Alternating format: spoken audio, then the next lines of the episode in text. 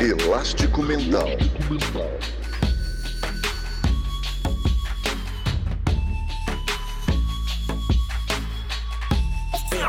Elástico Mental. Olá, seja bem-vindo a mais um episódio do Elástico Mental, o podcast de cultura da família Café Belgrado. E eu, Guilherme Tadeu, estou aqui com Lucas Nepomuceno e uma companhia, Lucas, que eu não consigo nem apresentar de tanta emoção. Tudo bem? Tá, tá com o coração em dia? Olá, Guilherme. Olá, amigos e amigas do Elástico Mental. Normalmente durante essa pandemia eu digo que não está tudo bem, mas hoje está sim, Guilherme, porque estamos acompanhados de uma dupla de escritores, de talentosos humoristas, sei lá, multitalentosos.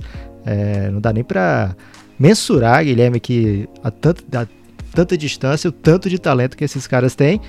Tem gente aí que é cantor, ator, roteirista, músico, enfim.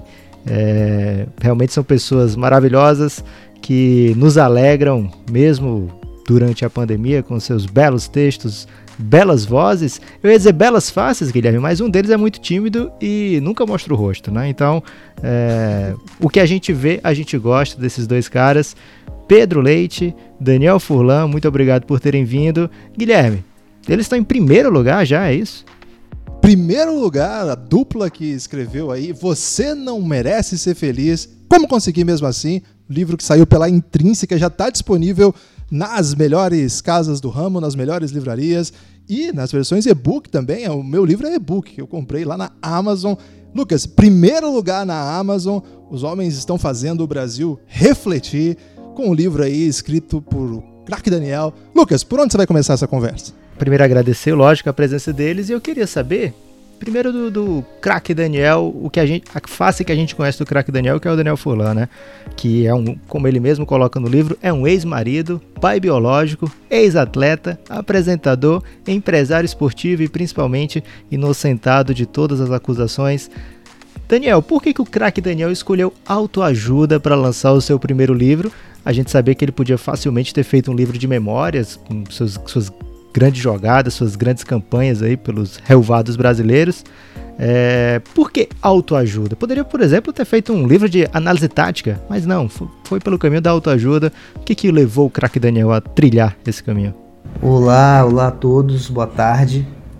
Estamos falando de tarde, né? Então, quem ouvir esse podcast em um outro período do dia, adapte aí a, a saudação para, sua, para o seu horário é, então, poderia. O craque Daniel, ele, de uns tempos para cá, ele, ele sempre, ele sempre teve, foi, teve muitas sabedorias que ele, ele destilou durante o, a, o programa, né, durante a mesa redonda lá, fora de cobertura.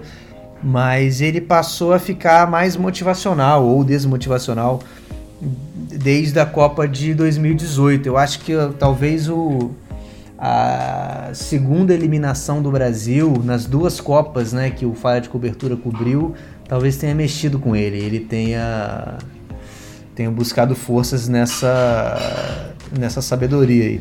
Furlan, você acha que. Como que o craque Daniel é, responderia às acusações de que ele não escreveu um livro de memórias sobre suas atuações nos grandes relvados, porque ele não tem memória sobre as suas grandes atuações nos grandes relvados? É, isso é uma grande questão, né? Eu não sei, que ele, ele normalmente ele reage agressivamente quando alguém questiona o passado dele, se ele foi realmente um grande um grande jogador, ou se ele foi algum tipo qualquer de jogador, né? A gente não sabe, não, não, não existem registros confiáveis das participações dele. De vez em quando na internet me mandam uma foto ou outra, mas não dá para reconhecer muito bem, não dá para saber também em que época, porque algumas fotos são dos anos 60, outras são na década de 90. Então, ou ele teve uma carreira muito longa, ou realmente fica difícil cravar aí a legitimidade desses, desses registros. Mas eu, eu tenho certeza que um historiador do, do esporte um dia vai, vai trazer esse, essa, essa verdade. No livro tem uma foto do carrinho rasteiro. Do voleio. É, no carrinho rasteiro não, do voleio rasteiro. Mas é uma foto de estúdio, né? Não é uma foto do. É, é uma foto. É, não, uma foto ali, é uma dramatização. É. Mas é fato que o voleio rasteiro existe. Existe, foi inventado pelo craque Daniel, com certeza. Isso aí, isso aí realmente não tem a menor dúvida. Se ele realmente fez esses, esse, esse, esse, movimento, se ele fez gols jogados com esse movimento, a gente realmente não tem registro, mas é, é registrado em cartório por ele esse, esse, esse movimento. Agora, Pedro, a gente sempre vê essa confusão é, que as pessoas têm, inclusive quando vão falar com o Daniel Furlan sobre o craque Daniel. Fica uma grande confusão, que às vezes as pessoas acham que ele é o craque Daniel e ele escreve, né? Vocês escreveram na abertura do livro que vocês desprezam o craque Daniel. Agora, eu queria saber, você, Pedro, você é o ghostwriter do craque Daniel? É, é, isso aí. Eu também queria dizer que eu não sou multitalentoso, só tenho um talento. É, mas é o seguinte, é, eu acho que o craque Daniel, essa coisa de falar que o craque Daniel é uma figura é uma figura fictícia, é uma invenção do Daniel, para ele poder jogar todos, todos os defeitos de caráter dele num personagem que teoricamente é fictício, mas na verdade é ele, entendeu? Então ele me chamou com esse intuito maléfico aí, de, de querer encobrir todo o mau caratismo dele, entendeu?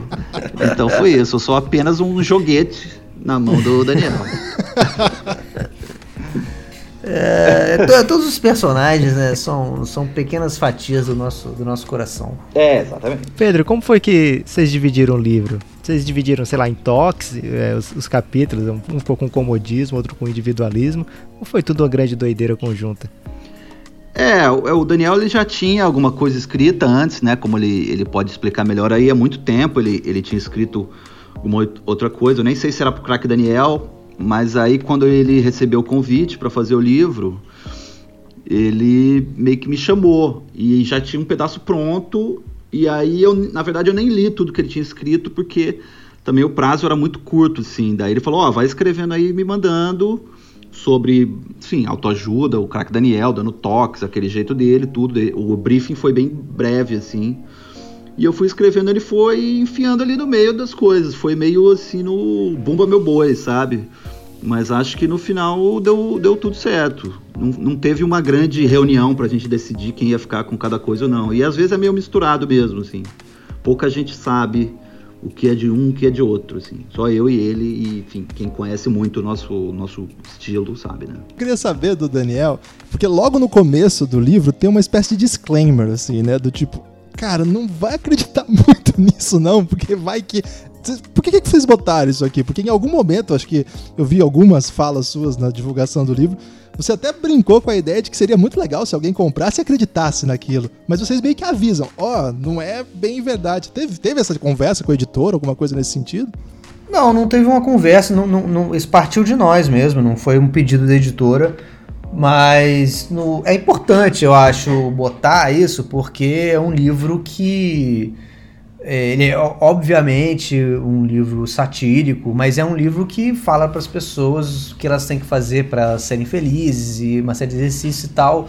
Uh, é, não sei se é importante, porque é, é óbvio que é, que é, que é zoeira, mas não sei, talvez seja bom e também, como tá ali de uma forma engraçada, eu acho que faz tudo parte do livro, né, do conteúdo do livro, enfim. A gente tem um grande sonho de, de pessoas levarem a sério o conteúdo que tá ali. Porque é um método que pode ser que na cabeça de alguém funcione, em teoria, né? Mas o, o, também o que eu achei interessante especificamente desse disclaimer aí é que é, eu dei uma breve pesquisada e uma coisa que já tinham me dito há muitos anos atrás, mas eu fui ver se era realmente verdade. E é verdade, você ser incapaz de reconhecer ironia é um sinal de demência. De, pode é ter, sério isso? É uma deterioração. Detero, de, como é que fala? Detero. é isso. O seu cérebro está, está se deteriorando. Deteriorização. Talvez o meu esteja sofrendo isso agora.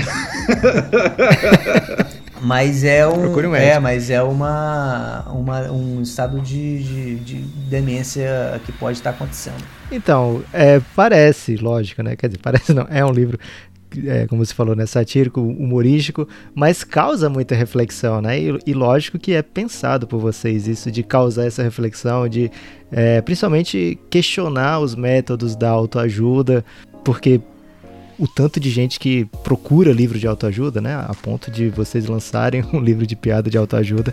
É, então, tem sim coisas pra gente refletir, coisas pra gente pensar, como quase tudo do universo da TV quase, né? Não é fica ali naquela piada que, que passa e pronto, né? Lógico, muita coisa que vocês falam causam reflexão, mesmo que nas entrelinhas, né? E eu acho que vocês vão acabar conseguindo o objetivo que é acabar fazendo alguém se autoajudar com esse livro certos momentos do livro eu tava pensando, cara, acho que isso aqui eu posso aplicar na minha vida, né? Pode. Tem esses momentos ali, principalmente é, na parte do comodismo, na parte do individualismo, eu achei pesado, fulano. Vou, vou botar na, culpa, na conta do Pedro isso aí. É, você não precisa, você não precisa aplicar na sua vida o livro inteiro. Você pode escolher só, só as partes que te interessam, igual a Bíblia. Você pega que, ah, esse aqui de perdoar o próximo achei legal. Ah, esse negócio aqui de de tacar, de tacar pedra nas adultas eu não acho tão legal. Você vai escolhendo. O Pedro, ao mesmo tempo, ao longo desse, dessa leitura, é, o Lucas falou disso, né? De que em alguns momentos ele falou, bom, eu senti, eu me senti, nossa, isso aqui me ajuda a refletir. Em outros momentos, uma, uma questão que meio que me atormentou um pouco, porque vocês vão conduzindo a obra assim para ali no começo, na apresentação, até nesse disclaimer, pelo que a gente sabe do craque Daniel, é uma obra, é, é, um personagem que a gente, assim, a gente tem a gente tem certo pavor do jeito que ele é, né? Do, a gente não, não costuma ter empatia com o crack Daniel. E vocês deixam isso. Fale por você, Guilherme. Okay. Mas o, o, perigo veio que durante o livro, especialmente no segundo capítulo, né? No segundo grande capítulo, eu comecei a concordar uhum. muito com o livro. Eu fiquei apavorado, assim. Eu falei, e agora? O que, que eu faço com isso tudo? O que, que disso tudo aí tem reflexões de vocês que são para além da ironia, simplesmente, para além da crítica? Tem alguns trabalhos assim que dialogam com filosofias que vocês concordam, assim? Ah, eu não sei. Eu acho que a grande sacada, entre aspas, do livro é, é e, que as pessoas. A única coisa que eu acho que as pessoas podem realmente usar para a vida delas é perceber que esse papo de, pô, vai ficar tudo bem, você consegue, você é especial, você merece, né? O próprio título já fala isso. Isso tudo, pô, é uma grande, é um grande estelionato mental, né? Então, é, a melhor coisa que a pessoa pode fazer para ela ter alguma chance de, de ser feliz na vida é justamente partir do ponto que ela não merece, que talvez ela não consiga, que talvez ela não seja tão inteligente e maravilhosa e bonita quanto ela acha. E a partir daí ela pode construir algum tipo de felicidade para ela. Então, eu não sei se, se, Eu acho que nesse sentido ele. O, o livro se, a, se aproxima mais de certas coisas de. Da psicanálise do que da autoajuda, entendeu? Zoando com autoajuda, mas a partir. É, você vai num. É, como se você estivesse indo numa terapia e o cara meio que fala umas verdades para você, né? Tipo, ó, esse seu sonho aí que você tem, provavelmente você não vai conseguir realizar, mas e aí, o que, que você vai fazer com isso? Então é isso, a gente zoando autoajuda, mas meio que usando outros artifícios, né, para falar sobre, sobre isso. Furlan, se não for causar assim, um grande racha no elenco, eu queria saber por que só vocês dois toparam esse desafio, já subvertendo aí os ensinamentos do livro, que a pessoa tem que fugir dos desafios é, oferecidos pela vida. É, porque no maravilhoso livro do Choque de Cultura foram oito autores, se eu não me engano. Tem algum grande motivo para isso ou apenas a vida mesmo que levou para esse caminho? É, acho que a vida que levou para esse caminho, acho que na, na quase é, tem sempre projetos que acontecem que às vezes não envolvem a todos por, pela forma que as coisas vão acontecendo. Muitas vezes são demandas externas e aí um, um, um convidam alguém para fazer uma parada, aí, aí ah, tá precisando de gente aqui, vamos formar uma equipe aqui. No caso específico desse livro, como o Pedro falou, rolou o convite para mim da, da Intrínseca e eu tinha esse esse arquivo dessa ideia antiga já escrito. Eu achava que o livro estava praticamente pronto. E aí eu falei, ah, beleza, eu tenho uma ideia aqui de autoajuda. Eles, ah, legal, blá, E não ia ser crack Daniel, era uma, uma autoajuda maluca. Aí quando eu abri o arquivo, que era um arquivo que eu não, não abria há muito tempo, de alguns anos atrás, eu tipo vi que, pô, não era legal, não era bom. Na minha cabeça era tipo genial, mas como passou muito tempo, na verdade era uma merda. E aí eu eu, eu, eu, rolou essa ideia de fazer com o craque Daniel, também porque ele estava dando muito toque de autoajuda no programa nessa época, acho que aí teria tudo a ver. É... E acho que foi natural chamar o Pedro, pelo Pedro ser roteirista do Falha de Cobertura e escrever junto comigo ali o, o, o craque Daniel, né? De, desde 2016 a gente tá. O Pedro tá, tá, tá no programa, então é, acho que foi natural e era o, era o acho que a peça que faltava para encaixar para realmente fazer esse livro acontecer. Dos personagens que você tem, Daniel, o craque Daniel ocupa que lugar, mais ou menos, assim? A gente sabe que o Renan é um, é uma, um personagem mítico da cultura nacional já, mas você tem mais um caminhão de personagens, assim. O craque Daniel é seguramente o segundo mais popular, o segundo mais reconhecido por aí? Ou tem algum outro que você também é sempre lembrado por? Não sei. Na época, o Escroto Gomes é, era muito popular na época. As pessoas me, me, me, paravam muito. Me paravam, assim, me falavam muito Chamava redes sociais. como? O Escroto. É. é e também. E, e, e, o Pedro também. Também fazia texto lá pra. pra de, o Escroto Gomes desde a MTV, né? Que a gente fazia junto lá, o, o Furo. Eu, eu, eu, no último ano e o Pedro já uhum, desde antes, uhum. e o Escroto Gomes surgiu lá, e depois na Madafoca a gente continuou fazendo. O Escroto Gomes foi, foi bastante também, assim, pelo menos para os meus, meus padrões assim de reconhecimento, foi bastante. E o Carlos Felino, do irmão de Jorel também também tem uma, uma galera aí que é, que é fã do, do, do Carlos Solino. Eu não saberia ranquear, mas com certeza Renan em primeiro. Na verdade, na verdade, o, o segundo é o Renanzinho, que é um personagem que ninguém faz, né? Ele existe só no imaginário. Aliás, eu queria defender defender a aranha caranguejeira. Eu sei que aqui não é assunto para isso, mas eu queria defender a aranha porque você disse que ela não deu poder nenhum pro Renanzinho. O Renanzinho sobreviveu já a muita coisa, talvez seja é, imortal, menino. Pode hein? ser, pode ser. Uma das coisas que eu mais ouço na rua é: cadê Renanzinho? Ô Pedro, na, no choque, na TV quase de modo geral, a gente tá habituado, pelo menos olhando de onde a gente olha, né? Pela, pelo olhar do, do público, que muitos dos roteiristas se transformam em atores, né? Que vão pra frente da câmera. Quando vai ser a sua vez? eu, eu tô começando a sentir essa pressão aí. Muitas perguntas so, sobre, sobre esse assunto. Eu fiz uma conta, uma, uma figuração na live do Oscar como Flavinho Terreninho, o psicopata, dono do terreno onde Maurílio mora. E para mim tá bom. Eu, eu, eu, me, eu seria muito, ficaria muito satisfeito de ser tipo o Terry Gilliam, do Monty Python, que fazia só os os personagens que não falavam nada. Então, se tiver alguém ali, alguma figuração, eu faço. era sempre os personagens meio malucos que ele fazia, uns caras meio deformados, meio corcundos, assim. Então, se precisar, eu faço. Mas aí, na frente das câmeras, falando, decorando o texto, inclusive, eu acho que é. Esse talento, como eu disse no começo, eu não tenho. E não pretendo ter tão, tão, tão em breve. Mas as pessoas da TV Quase costumam descobrir talentos aí nos cantos mais escondidos. É, Daniel, o 7 a 1 da Alemanha mudou a vida de vocês para melhor? Assim, eu adoro falha de cobertura, mas aquele nível de programa ali, cara, é muito difícil para qualquer programa repetir. Acho que é o programa assim, eu tô me sentindo, sei lá, triste. Ah, vou rever o programa do 7 a 1 porque é muito bom aquilo ali, cara. E você tava puto mesmo, Daniel? É. É, tava, tava muito puto, realmente muito revoltado. Caído também. É difícil de reproduzir porque a gente estava genuinamente puto, né? Então tem uma, uma verdade ali que, a não ser que você seja ator de verdade mesmo, não é o nosso caso, a gente precisa da emoção, a gente ali precisou dessa emoção verdadeira para fazer. E o Raul, que estava dirigindo naquela época, né, o programa, ele, quando, quando terminou o jogo, a gente estava lá em casa, e a gente muito revoltado falando sobre o jogo, mas ao mesmo tempo falando coisas engraçadas também, mas num clima de revolta. E o Raul falou: Cara, vamos gravar agora. Vamos pro estúdio gravar agora. O Raul Maurílio, no aí. caso. Né? É, exatamente, Raul Schecker. Okay.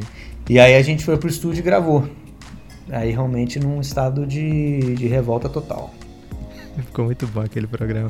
é, uma coisa que eu queria saber do, do Pedro o quão roteirizado é o Fire de cobertura, né? Porque a impressão que dá é que a conversa flui ali é, e os caras vão improvisando tudo. Você consegue dar um norte pro craque Daniel ou ele faz a mesma coisa que fazer com os técnicos do tempo de jogador e sai improvisando tudo na hora? Ah, eu acho que ele é um, um pouco mais. Eu não, eu não diria improvisado, mas assim ele é, tem menos falas a serem decoradas, a serem faladas ao pé da letra ali pelo Daniel e pelo Caíto, né, o, o Serginho. Mas é, o, o, o, roteiro do choque, por exemplo, ele é praticamente tudo que é falado ali está escrito, inclusive as, as pausas, as interrupções e, e as maluquices estão todas lá. O do Falha, eu acho que a gente faz mais assim, algumas piadas que a gente acha boas ali, que todo mundo bola e mas que vão que vão puxando assuntos. Aí o Daniel ele, ele vai sabendo ali quando, sei lá, o, o, o Serginho fala alguma coisa, ele sabe, pô, isso aqui vai render bem e começa aquela, pô, uma discussão entre os dois, então, e aquilo tudo é improvisado. Ou mas muitas vezes o programa tem convidado também, que aí ele não tem roteiro nenhum, né? Ou no máximo dá uma piada para, ó, oh, isso aqui a gente achou a sua cara ali, mas deixa o cara solto. E isso é, rende muito, assim. Quando teve o programa com o Serginho Total, né, na Copa de 2018, foi, pô, o programa era para ter, sei lá, 15 minutos de duração, acabou tendo quase uma hora, porque ele começou a falar e era tudo maravilhoso. E, pô, o Daniel ali conseguindo mediar aquela, aquela loucura entre os dois Serginhos, né? O Serginho Total e o Serginho, o Serginho da Pereira Nunes. E ficou muito bom, assim. E, e quando a gente faz também as, as, transmissões, né? Fez na Copa América e, e agora fez o Penta e tal. É, vai ter o Tetra um agora domingo, que... né? Vai ter o Tetra, é. Vai, não, sei vai. Se, não sei quando que vai entrar aqui, se já foi ou não, mas vai, teve ou já ou vai ter o Tetra. E aí a gente escreve muita coisa, mas, pô, dois tempos de 45 minutos, mais o intervalo, mais o pré e o pós-jogo, é, é muito, como eu disse, não improvisado, mas muito, assim, você pega um assunto, o Daniel pega um assunto e consegue é, é, render, né? Fazer render durante muito tempo. É menos roteirizado nesse sentido que o choque. O, o roteirista, Pedro, o roteirista fica meio puto quando o, a, improvisa a improvisação perde alguma, algum diálogo importante, algum texto fundamental, assim? Ah, eu, eu acho que sempre fica, mas é, é, é, bem raro isso acontecer aqui nesse com a quase, porque todo mundo que está na frente da câmera também fazendo é roteirista também. Então, se tem uma coisa que eles não acham legal, isso vai cair na leitura, ou vai cair na, na parte do roteiro e a gente vai conversar e vai, enfim, chegar num ponto que a gente acha o melhor roteiro possível. Na hora de fazer, teoricamente eles sabem que o que está escrito ali é importante. Em outros lugares que eu já trabalhei, eu já fiquei bem puto, assim, de coisas que a pessoa dá o texto, mas ao mesmo tempo ela quer improvisar e aí fica duas piadas brigando paralelamente ali, se, se canibalizando, sabe? E daí nenhuma das duas dá para entender, nenhuma das duas é engraçada, realmente dá uma certa raiva, mas é, com o pessoal da quase não, porque todo mundo escreve também, então isso ajuda muito o eu que sou o só, só roteirista, né? Se, se você quiser falar mal de alguém é, que fez isso, você fica à vontade, ajuda a audiência, inclusive. Ô, Daniel. Não, não, eu sei, mas depois. Pela risada do Daniel, deu pra ver que ele sabia perfeitamente aí a que ele estava se referindo. Não, pior que não. Pior que não. Ô, Daniel, eu gostaria de saber também. Sobre isso ainda, Daniel, você já foi roteirista de gente como Tata Werneck, que é improviso Existe total gente também, como Tata aparentemente. Werneck, só existe a Tata Werneck, Guilherme. Sim, da, da grande Tata Werneck. A gente é muito fã da Tata aqui e eu acho Lady Night uma das coisas mais incríveis que eu já vi, assim, na TV. Cara, eu acho maravilhoso. E você tava lá, né? Você tava lá, na, acho que foi as duas primeiras temporadas que você tava lá. E nas três. como- nas três? As três? Na É. última eu não sabia que você tinha A continuado. última, a última, não, a última é a quarta, né? Que é a que eu não tô. Ah, tá. E É. tinha isso também? Você escrevia coisa que a Tata deixava pra, pra lá? Eu imagino que ela também tenha muita improvisação. Muito, mas é, igual o Pedro falou, a Tatá, ela, ela não, não, não é roteirista, né? Mas ela tava na leitura sempre do Lady Night. Então, assim, o, ela tava. é Era um programa muito. É um programa muito centrado nela, que gira em torno dela, obviamente. Mas ela não é aquela a, a comediante ou aquela apresentadora, pelo menos nesse programa, que vai chegar lá na hora de gravar, vai dar uma olhada no texto, ah, beleza, e vai fazer. Ela tava na, na, leitura, aí quando ela não gostava de alguma coisa, ou era a gente derrubava, ou ela, a, a gente mudava, ou ela mudava para outra coisa, ela dava as ideias dela ali, que eram incorporadas no roteiro e tal. Então era um processo que já vinha de antes, assim, bem bem é, toda etapa passando pelo, pelo crivo dela. E obviamente que na hora ali, é, até por ter um convidado, que é né, uma, uma pessoa que está alheia ao roteiro, às vezes a coisa caminha para um outro lado. Ou às vezes você não fala uma parada que está no roteiro ali porque passa o momento, enfim. É, mas de uma forma geral, eu acho bem bem contemplado o roteiro ali. O Pedro, é, eu não sei se ele chegou a roteirizar pra Tatá lá na MTV, né? Porque o Pedro foi roteirista, esteve na MTV como roteirista desde antes de eu chegar. Mas até no, no Lady Night também, Pedro fazia lá o. Você fazia o. O especialista. O, especialista também, né? Sério? Caramba. É, eu e mais um monte de gente, né? Mas eu participava ali. É, é muito bom aquilo ali. É, Pedro, no, no, eu tô escutando um podcast, Office Ladies, eu acho que é o nome é esse, que é com duas meninas que participavam do The Office, né? Que era a Pam e a Angela.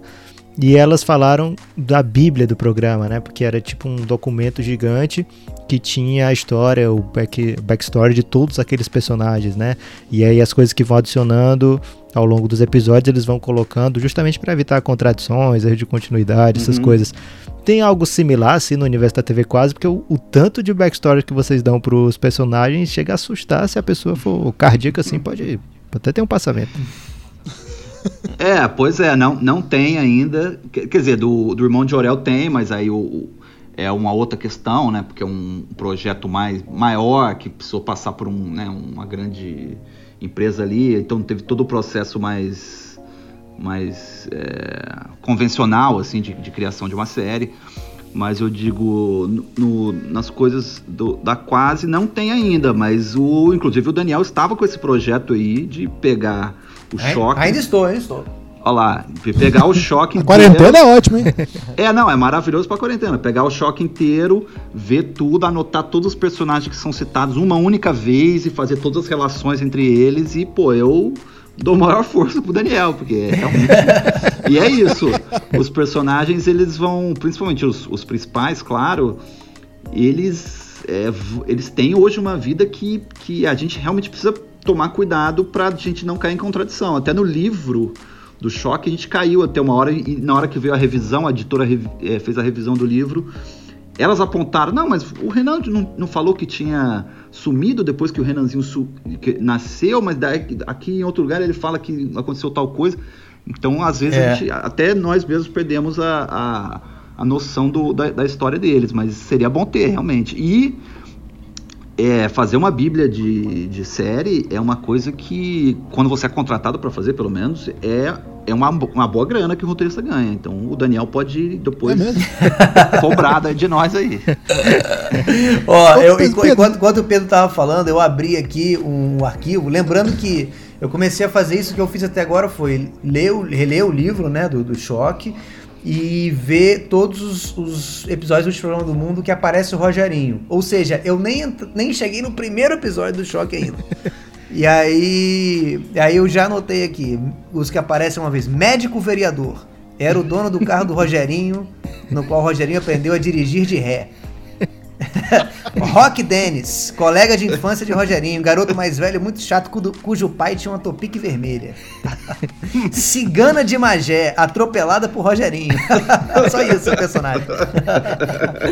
Michael Suel, vendedor de CD pirata do Engá, parecido com um jogador de futebol, Michael Suel, à época no Botafogo. Qual o personagem mais perigoso, assim, se fossem reais, assim? Qual que você não tinha coragem de chegar perto? Ah, o do que o Pedro fez, o Flavinho Terreninho, com certeza. É, é pior do que o Rogerinho? Oi? É, acho que é. Porque o Rogerinho, ele é um cara que. Ele, quando ele agride, como, como diria o Renan, ele tem um motivo dele para agredir. Né? Ele, ele, ele estoura, é alguma coisa, um desentendimento, ou às vezes ele tem que pegar um, um caça-níquel e o rapaz da padaria não quer, não quer dar o caça-níquel pra ele. É sempre uma coisa que tá resolvendo. Se você não entrar no caminho dele, tá tudo certo. Mas o Flavinho Terreninho é um gangster, né? Ok. É, não, até o, o, o, Rogerinho, o Rogerinho tem medo até do Flavinho Terreninho. Na live ele até ficou tem, meio assim, é não, peraí, vou falar com ele ali, não, vocês ficam, ele, ele, ele vai com, cheio de dedos falar com o Flavinho. Daniel, como foi que a pandemia né, afetou a divulgação desse livro? Vocês estavam planejando visitar quantas cidades? Tem ideia? A gente tava. A princípio seria só São Paulo, mas como o livro começou a vender bem na pré-venda, seria São Paulo, Rio e Brasília. Mas Brasília por causa de um evento que estava tendo, que ia fazer junto. É, seriam essas três cidades.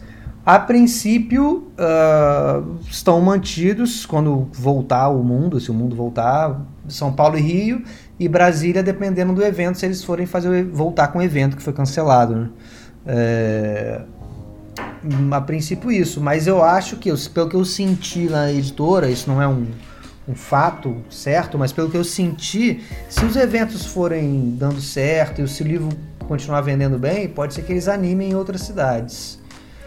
Mas uh, o, o, mercado editorial, que já, já não era do, dos mais uh, prósperos na época do livro do choque, ele está ainda no momento pior ainda agora, nesse livro. Então são menos cidades. É, é, a ideia de, de ensinar a autografar numa live morreu. É.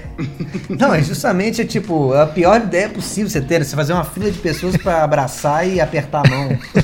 Não dá, não dá. Talvez nunca mais isso aconteça. Ô Pedro, é, pro ator, eu imagino, imagino, né? Que vê os memes é, rolando, vê quais frases que viraram, assim, que repercutiram. Acho que o, o Choque, o, o Falha são muito ligados ao Twitter, né? Não sei, eu não uso o Facebook, eu não sei se tem. É você que é ligado ao Twitter, Guilherme. Também. tem, tem fãs do Choque no, no, no tem Facebook canto, também? Cara. Tem, tem sim. Não, mas eu digo assim, tipo a galera do Twitter, assim. Enfim. Cara, tem, tem, tem, um grupo, tem um grupo do Choque de Cultura no Facebook que parece que é meio assustador. Eu nunca entrei que eu tenho medo. Mas é um grupo. Vocês estão errados. Vocês estão ouvindo aí? Sai do Facebook, acabou essa rede social já. Mas, ô Pedro, pro roteirista especificamente, quando emplaca uma dessas frases, a gente não sabe que é você, por exemplo, que é a sua frase que, que, que pegou lá. Tem alguma aí que você pode contar pra gente que até hoje você vê meme rolando, que saiu da sua mente doentia? Ou sadia, às vezes? De alguma frase que, que teve? Ah, é algum, algum, algum clássico do choque de cultura que é seu, assim? Pô, tem alguns, sim. É porque também muitos deles são criações é, em conjuntos, né? Você fala uma coisa e eu, outro cara fala, assim, na hora do roteiro, né? Outro cara fala outra e constrói uma maluquice junta, mas o preconceito é coisa de cigano é meu, né? E é um, e é um grande é clássico.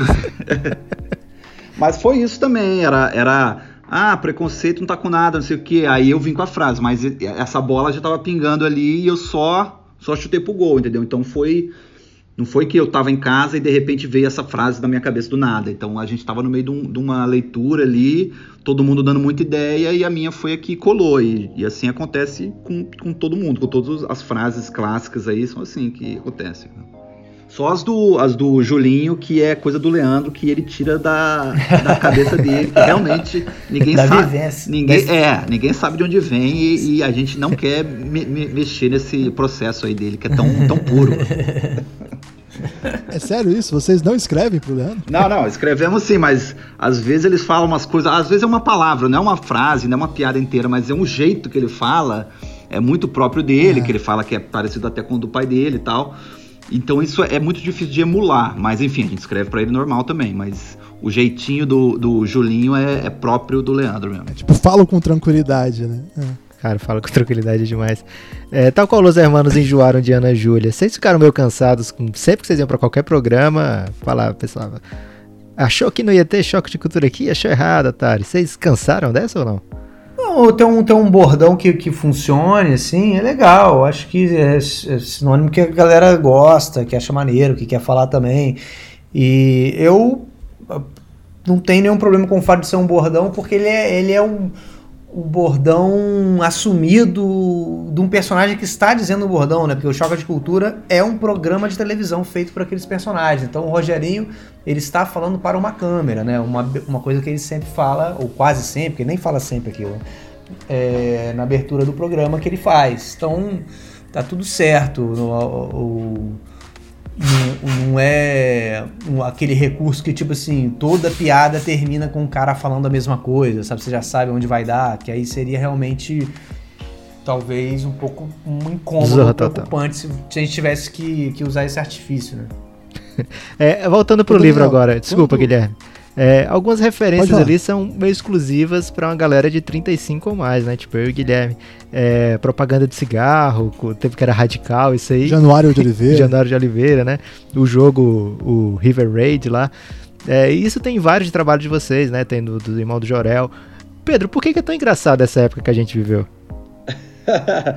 Olha, não sei, eu acho que assim, é engraçado pra gente também, né? Porque a gente A gente, olhando de hoje, talvez a gente vê o quão pé de chinelo era tudo, assim, né? River Raid, pô, é uma grande merda, né? O, era tudo meio mambembe, aquele. o, palavras duras. O campeonato. Não, o, e, não, e, e o, o, o, campeonato carioca narrado pelo Janeiro de Oliveira também era, parecia um jogo de várzea, aquele negócio ali.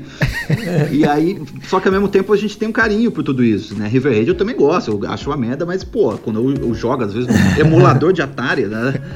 Você põe só pra jogar um River Raidzinho ali, um Enduro e tal. Porque é gostoso, você tem uma, você tem uma relação. Bob vai para casa. Você tem uma relação biográfica com a coisa, né? Mas eu também, mas eu acho legal assim da, fazer essas referências, mesmo que algumas pessoas não entendam, porque assim, muita gente que não entende vai atrás, no choque tem muito isso. Você vê nos comentários dos vídeos as pessoas, o que, que, é isso? Aí o outro cara responde, não, eu, eu, eu, descobri que é isso aqui. Daí, sei lá, a pessoa fica sabendo quem que é Januário de Oliveira. Quem que... Uma vez a gente citou Clóvis Bornai no choque e ninguém sabia quem era. Mas eu acho legal também que dá uma, uma certa tridimensionalizada no personagem, assim, porque não fica... Porque ele existe de verdade, mesmo que, você, que, ele, que alguma coisa você não entenda ali parece ele fica parecendo mais real, né? Que ele, ele faz menções a coisas que são reais também. Então eu, gosto sempre de usar esse recurso e todo mundo a quase sempre, sempre usa também, tanto no choque quanto no falha, para dar uma verdade, eu acho, para os personagens. Agora, Daniel, eu, eu queria é, não é exatamente sobre o livro, mas tem um pouco a ver com o livro. É, quando um tempo atrás o Porta dos Fundos começou a fazer um sucesso sinistro, começou-se a discutir a potencialidade de viver na internet, né? De você ser autônomo a ponto de conseguir viver só de internet e fazer uma grana. E rapidamente, rapidamente eu não sei, mas é, com o tempo eles foram absorvidos pelo, pelo, pela grande TV, de onde muitos já tinham vindo, enfim. E a TV quase é outra coisa, mas de alguma maneira vocês estão na Globo, vocês estão na Multishow, vocês vieram da TV também. É, em que medida ainda dá para viver é, da internet, mas ainda precisamos dos grandes veículos para que a gente consiga de fato, a gente, vocês no caso, precisem de fato é, sobreviver disso, ter uma melhora de vida de verdade, não ser só um, pouco melhor, mas conseguir dar esse passo. É, a, ainda vai demorar, você acha? É, eu, eu acho que sim. Assim, a gente não vive diretamente do, da internet, né? O, a gente, por exemplo, nosso canal não tem nenhum tipo de publicidade. Não que eu estou dizendo que nunca vá ter, mas é, da forma como apareceram coisas pra gente de publicidade, a gente não topou fazer, porque era sempre uma maneira muito invasiva e muito agressiva aos personagens, ao, ao, ao texto e tal. E o dinheiro, realmente, o dinheiro está que sustentam esses projetos está na publicidade, né?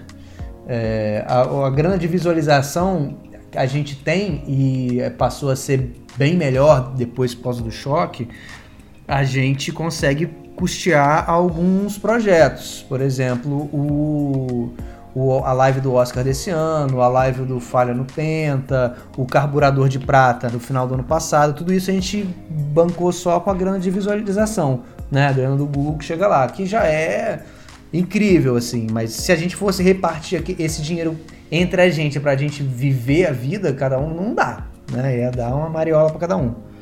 Então, a gente, mas é muito importante pra gente é, manter esse, esse trabalho porque ele gera frutos indiretos. Como você falou, ah, vai, chamam para fazer um programa na Multishow, chamam para fazer um programa na Globo e filme não sei onde. Oh, oh. São, pessoas, são pessoas que ficaram conhecendo a gente, a sua grande maioria, por causa do choque de cultura e outras coisas do canal. Tem também, claro, a galera que conhece o Pedro por causa do, do furo, né? Já conhece do mercado dele por causa do furo MTV, ou que me conheceu quando eu tava na MTV.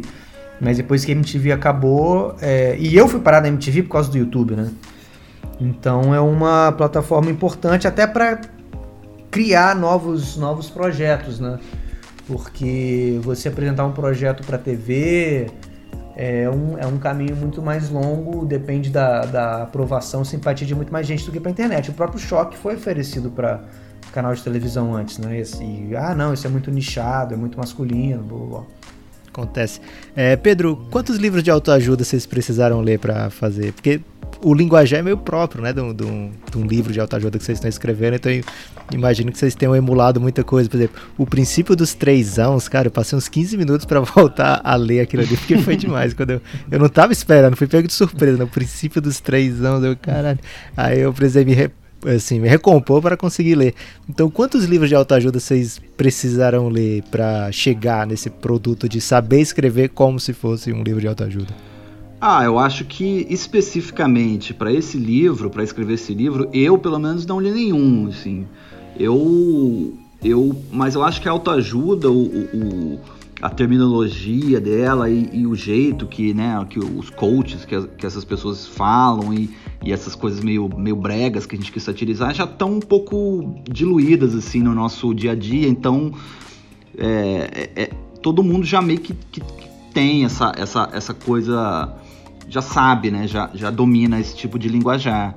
E, inclusive, é, isso, a, o livro ele poderia ser feito mais ou menos como umas memórias do crack Daniel ou umas lições de vida. Não, não deveria, não, não é, obrigatoriamente não precisaria ser de autoajuda, mas a gente também achou que seria mais fácil de entender, assim, porque autoajuda é uma coisa muito fácil, né? Você, fala para uma pessoa que aquele livro é de autoajuda, ela já meio entende do que se trata. Mas, enfim, o Daniel parece que leu alguns aí, ele pode falar. E eu também, eu queria ler um livro, na verdade, que estavam que, querendo jogar fora esse livro e daí me falaram: Ah, você não quer, você está escrevendo um livro de autoajuda, você não quer ler esse aí? E era um livro que chamava Mereça Ser Feliz, que era o contrário do nosso. Só que aí eu, eu, acabei não conseguindo pegar esse livro com a pessoa e aí acabei não lendo. Mas eu tenho curiosidade até hoje de ler esse livro, ver, ver o que, que a pessoa fala. Melhor você ler o seu. Fula, é, o Fula, é, é, eu e o Lucas, antes de começar aqui, a gente estava é, conjecturando a possibilidade de vocês trazerem à vida um dos personagens do livro que, para nós, roubou muito a cena, apareceu de repente ali e rouba a cena de maneira absoluta, que é o Marcinho Tarran. Tem alguma chance de vocês trazerem à vida eles em algum sketch aí, alguma coisa? Que seria maravilhoso. É isso aí. É Pedro, Pedro tem que dizer. o homem que calculava errado. o homem que calculava errado. E, e, eu, e no começo eu tinha até cometido um erro. Foi na, só na revisão que eu, que eu tive que tive a oportunidade de desfazer esse erro. Eu confundi o Malbataan, né, que era o homem que calculava, Sim. com o Omar Canhã. E era o, o comecinho era o, o, o, primeiro, a primeira versão dele era, chamava Omar, era alguma coisa que rimava com Omar Canhã, era sei lá, Mirosmar alguma coisa assim. Só que, não, eu acho que esse breve vislumbre da vida desse grande pensador aí que a gente teve foi suficiente. Talvez se houver uma, uma grande, né, um, uma grande demanda para saber mais sobre ele, a gente possa fazer alguma coisa, mas eu acho que deu, deu para ter uma ideia. Né? Ele era um cara que calculava errado e acabou preso por, por sonegação fiscal, porque ele não soube fazer a própria declaração de imposto de renda. Então é um drama, coitado. Enquanto o primo dele se, se, se tornava um grande, um célebre pensador aí da, da do Oriente Médio. É, é o Marcinho Tarran foi astrônomo, matemático, poeta, palestrante e adepto da numerologia, viveu na Pérsia medieval e ele, ele foi o inventor do pessimismo de resultado, ou pessimismo pragmático. essa, tabela, grande... essa tabela é muito boa. Essa tabela é genial. Ela é contraposição ao pessimismo moleque da escola Schopenhaueriana, adotado posteriormente por Fernando Pessoa e o vocalista do The Cure que parece uma coruja triste. É, isso tá no livro. É, e assim, o livro inteiro é disso, é importante a gente falar isso aqui. É pancado o tempo todo, não para. Não, não, tem, não tem refresco. Tem uns momentos que você fica reflexivo, mas a maior parte do tempo pancadaria. Muito, muito engraçado mesmo. Vai lá, é, você não merece ser feliz. Agora, ô Lucas, outra coisa que também a gente conversou antes aqui, é, e aí eu queria saber do Daniel Furlan. É, você tá perguntando para mim para saber do Daniel? Não, que a gente estava conversando. É um, é um recurso estilístico. Você fala assim, ah, Lucas, tá. para chamar Tudo a atenção do, do, ouvinte. E eu queria saber do Daniel falou o seguinte. Pelo menos os ouvintes, é... Lucas, vão ficar prestando muita atenção. ok. É, durante a, é, o choque, o falha, desculpa, em alguns momentos você chega a dizer assim que alguém tinha dito para você que você estava morto por dentro. E aqui no, no, na parte final do livro, acho que é o terceiro capítulo, ou assim, um capítulo mais derradeiro, tem uma grande bad amorosa, né? É, o, o craque Daniel passou por um terrível, uma terrível experiência de amor e é por isso que ele é assim. Olha, isso aí realmente pode, pode explicar o, o craque Daniel, o vazio do craque Daniel por dentro, mas o craque Daniel ele teve é, muitos divórcios, eu acho, né? E muitos problemas em relação à pensão alimentícia, inclusive no backstory dele ele ele foi preso já por, por falta de, de, pagamento de pensão e é assim que ele conheceu o Serginho. Ele conheceu o Serginho na cadeia, Serginho já estava preso. Crack Daniel foi preso por falta de pagamento de pensão e ele e Serginho se conheceram lá comentando um torneio de detentos na cadeia de futebol. Mas eu acho que é uma boa explicação o vazio do Daniel por dentro pela, pela, pela parte amorosa. Essa parte amorosa do livro aí, se não me engano, sem querer entregar aqui, já entregando, Pedro escreveu a maior parte desse desse, desse vazio e amoroso tá tudo bem aí, decisões. Tá, agora tá, agora tá tudo bem. Como é que tá a Oito meses depois. Oito meses depois, a pessoa aparece sarado, Guilherme, lá na frente da casa 2. é, Daniel, você precisou rever todos os vídeos do, do falha de cobertura para selecionar as aspas que tem ao longo do livro. E curiosamente, o, o bom John Bon Jovi emplaca aspa também nesse livro, que é uma raridade, né? Todas do craque Daniel e uma do John Bon Jovi. É uma referência também para o craque Daniel, John Bon Jovi? Cara, eu então, primeira pergunta aí, eu não vi todos, não dá para ver todos os falhos, é impossível. Do choque até dá, essa missão aí que eu, que eu tô encarando até dá, mas do falha não dá, são muitos. Eu usei muito trabalho de fãs que tem, sei lá, tem uma conta no Twitter, frases falha de cobertura. Aí eu ia lá, no, no Instagram também tem. Eu ia buscando por lá algumas de memória. E no Globesport.com também tem o nosso Globesport.com barra falha de cobertura tem os programas que a gente fez lá, né, os, as transmissões dos jogos, eles estão tem umas, umas, umas, frases destacadas assim no, no, em texto que a galera lá, a equipe do Globoesporte.com fazia. Tem algumas de lá. A frase do John Bon Jovi, o, essa frase ela é citada num falha de cobertura, isso não tá aí à ah. toa, não foi tipo ah, randômico. Tem um, um, um programa, um falha de cobertura que Crack Daniel cita o John Bon Jovi. Grande momento do John Bon Jovi. É. Não, você que é fã do Daniel Furlan, continue fazendo o que você faz aí do seu serviço de fã, porque você pode ah, servir. Pô, ajuda muito. É, você vai servir de fichamento aí pro Furlan, é. para as coisas que ele já fez. Ele tá copiando da internet o próprio trabalho dele, Guilherme. Exatamente. É um... Isso é um elástico mental. Ô Pedro, o craque Daniel disse que ele não escreveu esse livro que vocês estão agora liderando aí nacionalmente. Esse livro ele não escreveu para enganar ninguém, mas talvez no futuro ele escreva algum para enganar alguém. Não esse. Sim. O, qual o livro que vocês vão escrever para enganar alguém? Ah, não sei. Talvez, talvez ele seja tão inteligente que esse livro seja para enganar alguém. e ele mentiu, que ele falou que a mentira é sempre. O, o, a vida dele é construída em cima de mentiras, em cima de mentiras, um castelo de cartas. talvez seja esse. Talvez seja esse mesmo.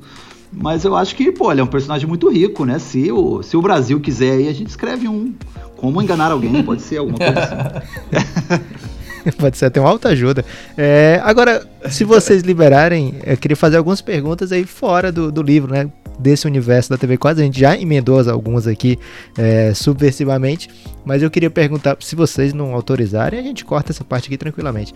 É, por exemplo. Não, pode falar. É, lá do Irmão do Jorel. Eu acho maravilhoso o Irmão do Jorel, mas eu sei que é voltado para um público que não sou eu, né? É, a minha filha, ela adora. Eu tenho uma de 8 anos e depois tenho várias outras de idades menores. Mas a mais velha é de 8 anos, a que assiste é, desenho. E ela. Ela assiste um desenho que, se eu não me engano, é Home o nome. E é uma gritaria desenfreada, assim. Eu passo pela sala e não consigo ficar no mesmo ambiente.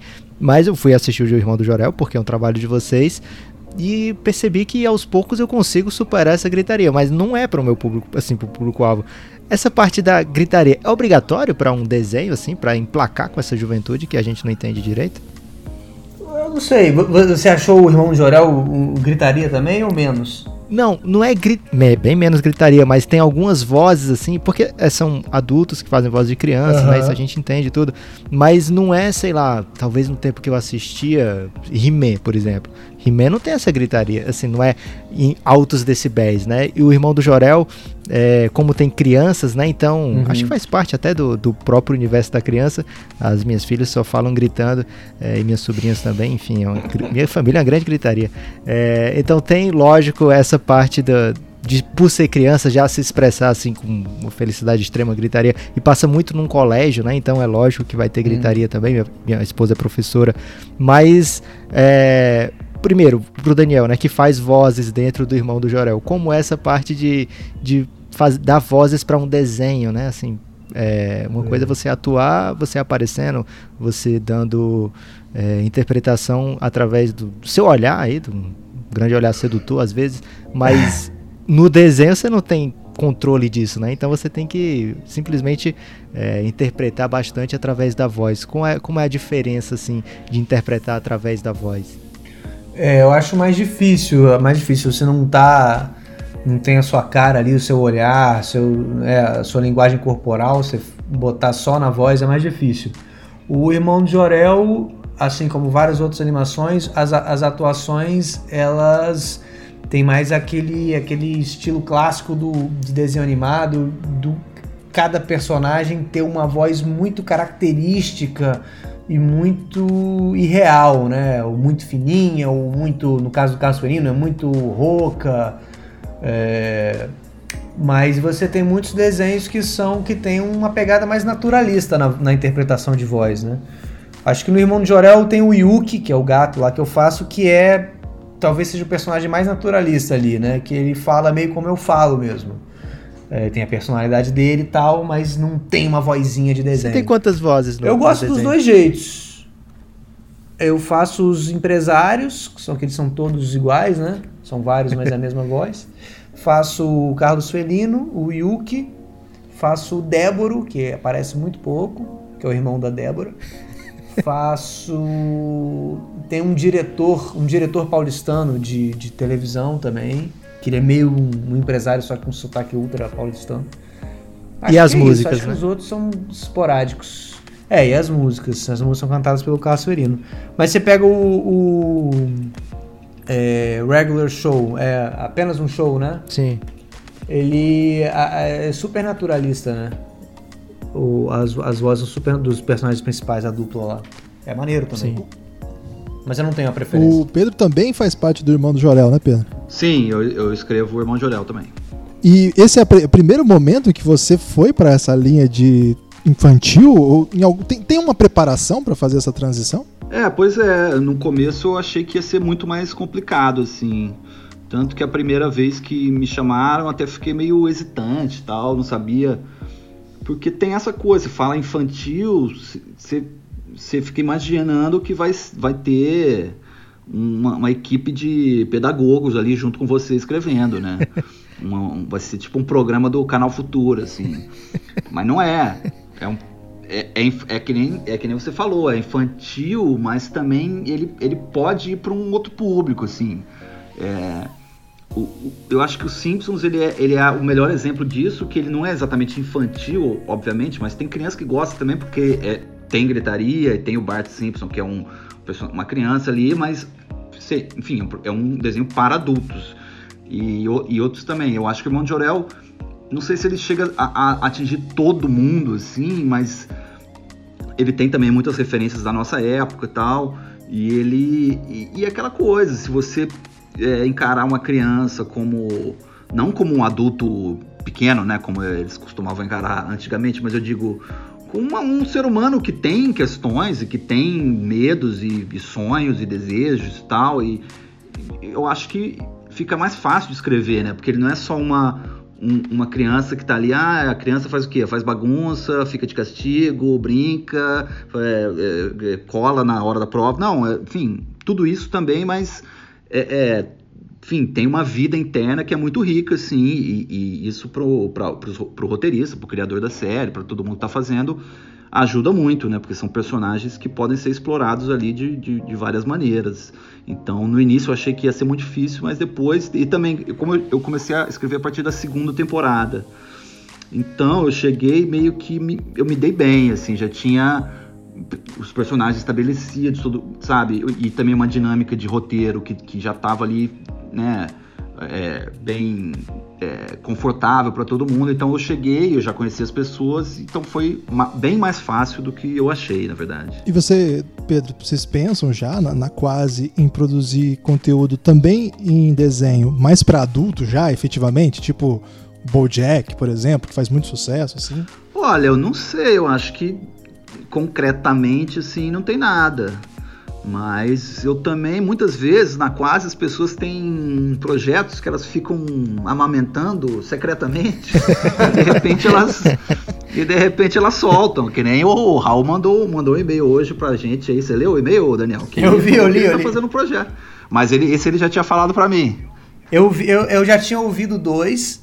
Ele tinha pedido opinião. Eu, é, é, é e aí eu ouvi o terceiro que eu não conhecia agora no, no e-mail. É o só para é um Cara, são contos que o Raul, o Raul e o Pedro escreveram aí uns contos e o Raul, ele ele fala, né? Ele, ele é o narrador desses contos aí, aí faz uma sonoplastia e tal. Que poder, poderia ser tanto um podcast quanto algum, algum outro formato. Mas é, uma coisa que o Raul tava Caramba, tocando. Primeira mão aqui, a gente sabendo o projeto do Raul. É, é a gente nem tava... sabe se ele, se ele autorizou, né? a divulgação. o Raul a sorte tocando... é que ele não vai ouvir isso aqui, tá tranquilo. ele tava tocando assim uma, uma iniciativa dele, uma vontade dele, chamou o Pedro para escrever junto, aí depois compartilhou com o resto da galera, sei lá, eu dei opiniões, ele falou: "Ah, se você tiver um, uma, uma coisa, uma história aí, escreve, me manda, ou me manda a ideia que eu escrevo, enfim". É, é, é como acho que eu, eu, falei um pouco, um pouco antes, é, muitas vezes os projetos da, da, da, da Quase, ele, na verdade, quase sempre, se bobear sempre. Acho que nunca aconteceu da gente se juntar e, galera, vamos pensar numa doideira muito louca agora, um projeto muito maneiro. nunca aconteceu, até porque a gente não ia conseguir, cada um acha uma coisa diferente, cada um quer uma coisa diferente. O, o, os projetos foram sempre demandas internas ou externas de uma ou duas pessoas, que aí aquilo cresceu, ou aquilo de fato chegou no momento que deveria tinha que ser produzido aí galera ó tem esse projeto aqui quem tá afim de entrar vamos fazer blá, blá, blá. o décimo andar foi assim com o convite do canal Brasil pro Caíto fazer uma parada qual era o nome do seu personagem desculpa Daniel no décimo andar é Willy cara aquele ali é um dos Willy o, o Guilherme pediu para o... fazer um ranqueamento aí dos personagens na base da fama, né? E você não é. fez. Agora, se fosse Willy na Billy. base do carisma, o Willy Billy talvez fosse o primeiro, cara. Ele é muito genial, aquele cara. Ele interagindo com as coisinhas dele lá, cara, é maravilhoso. E muita gente não assistiu o décimo andar e tem disponível na internet, então fica aqui minha dica.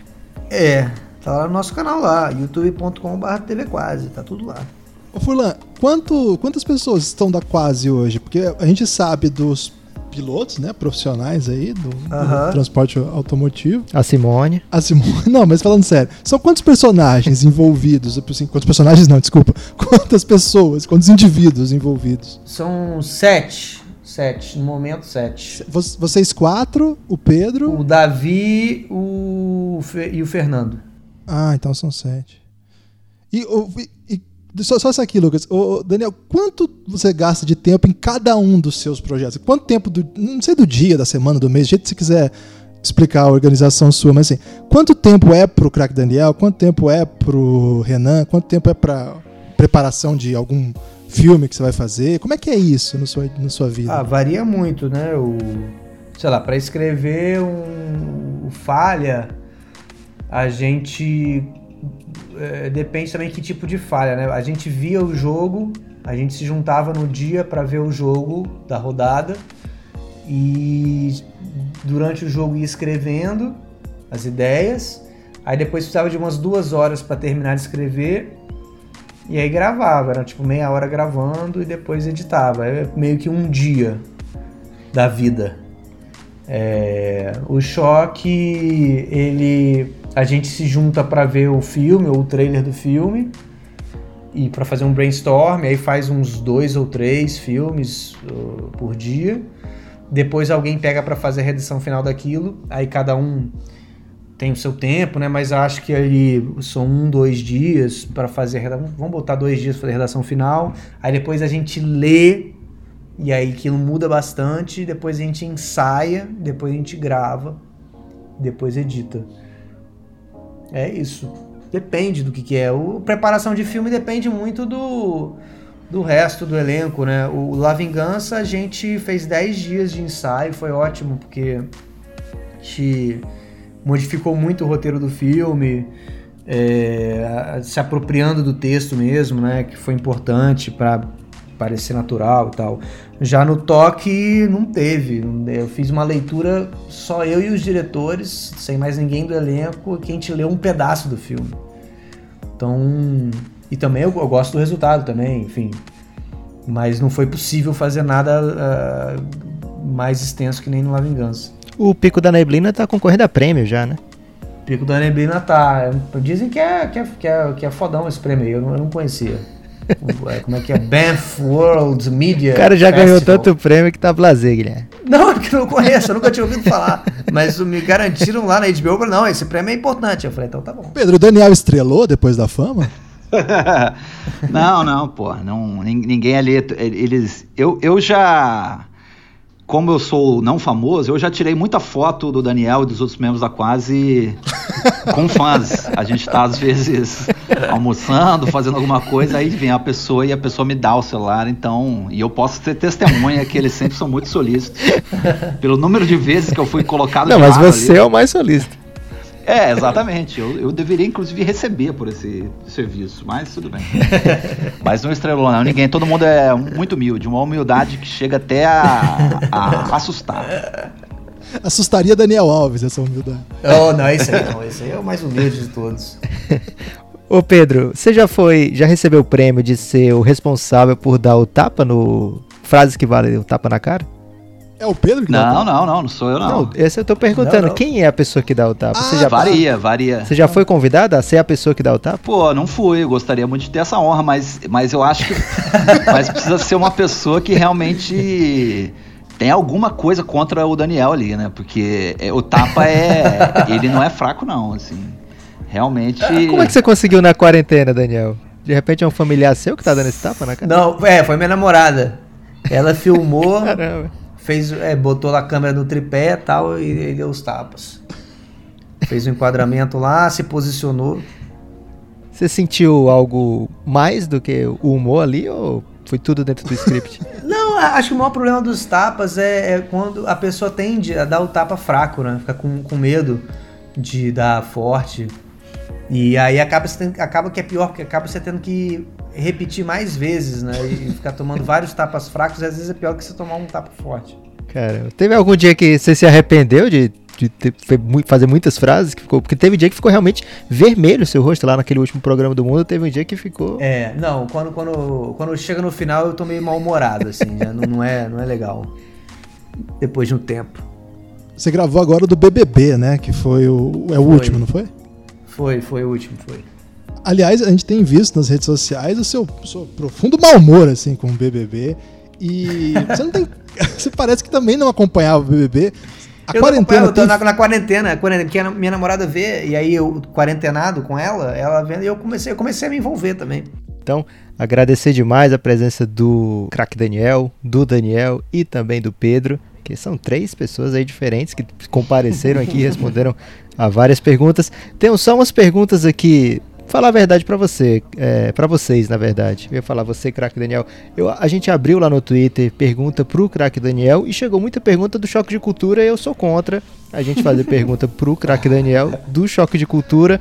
Então tem uma que tá meio dúbia que eu acho que dá pro craque Daniel responder e aí vocês decidem qual de vocês vai tomar a pele do craque Daniel nesse momento é quem seria o Davi Luiz da cultura pop? Caramba, boa essa. Pô, essa aí eu acho que o Daniel tem essa resposta na ponta da língua, hein? Eu acho. Será? Acho que não. Pô, difícil a pergunta, muito profunda. O Davi Luiz da cultura pop. Caralho.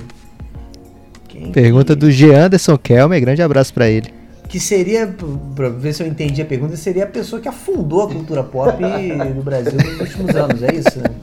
Mas ele queria dar alegria pro povo. Afundou assim, tentando dar alegria. É, eu não sei, o, o, o Jorge Versilo, mas o Jorge Versilo ele não afundou nada. Ele tá fazendo o trabalho dele honestamente.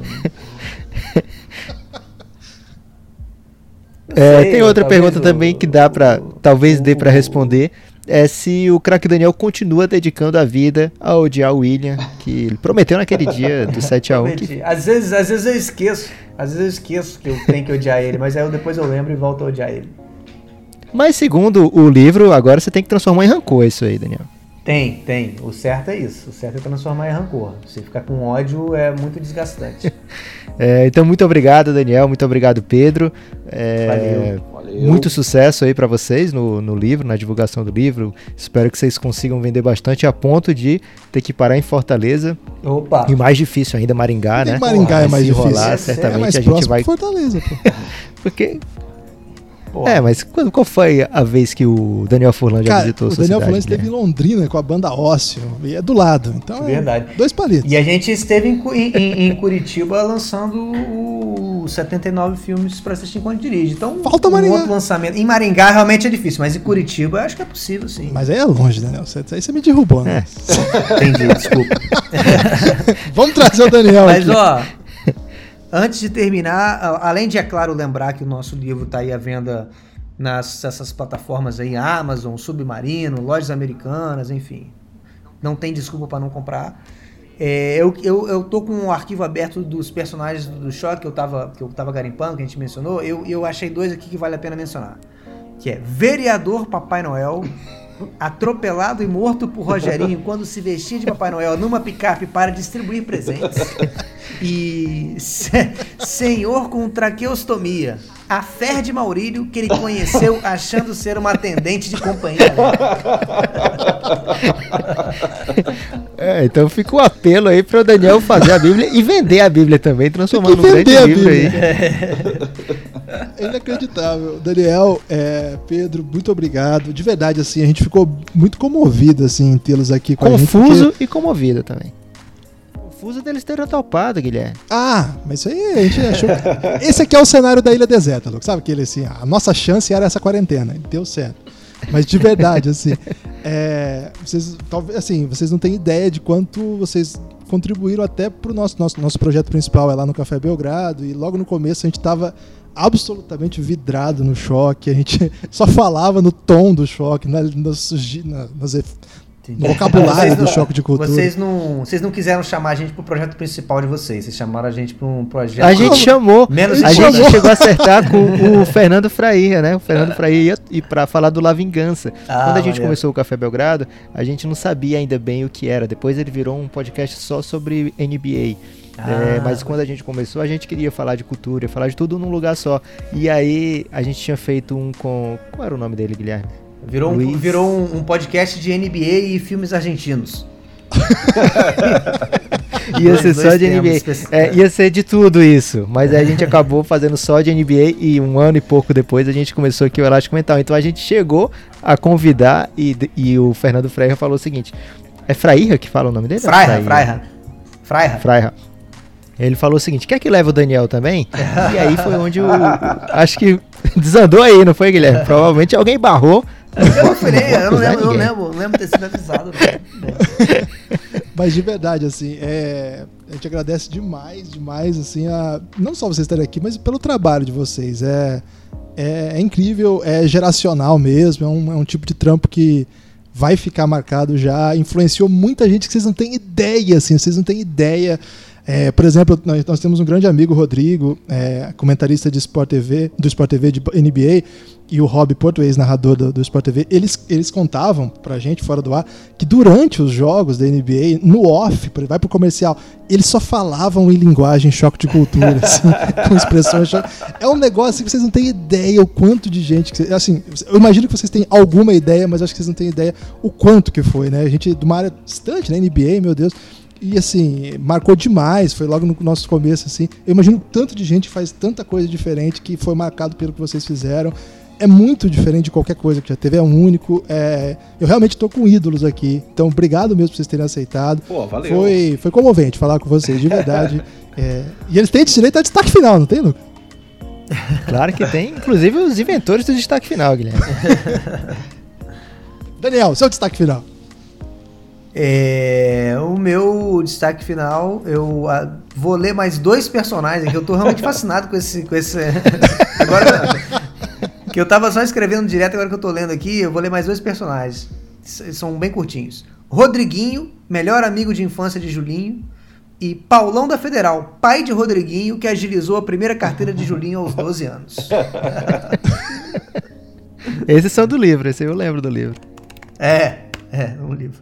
Tem um que é muito bom também, muito curtinho. Amigo que trabalha na Globo, suposto amigo de Maurício.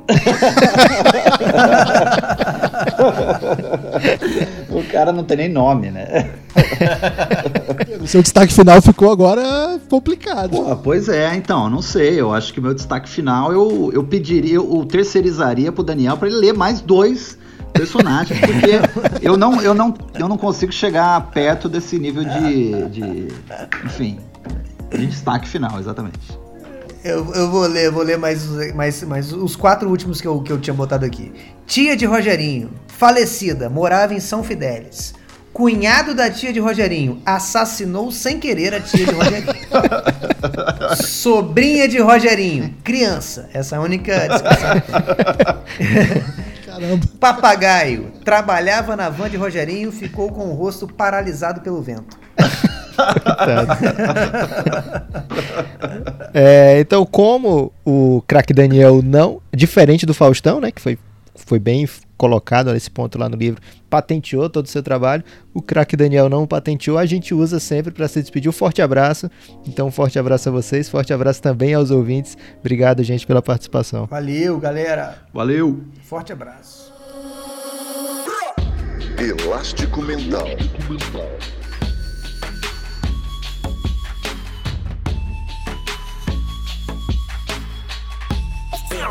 Elástico Mental.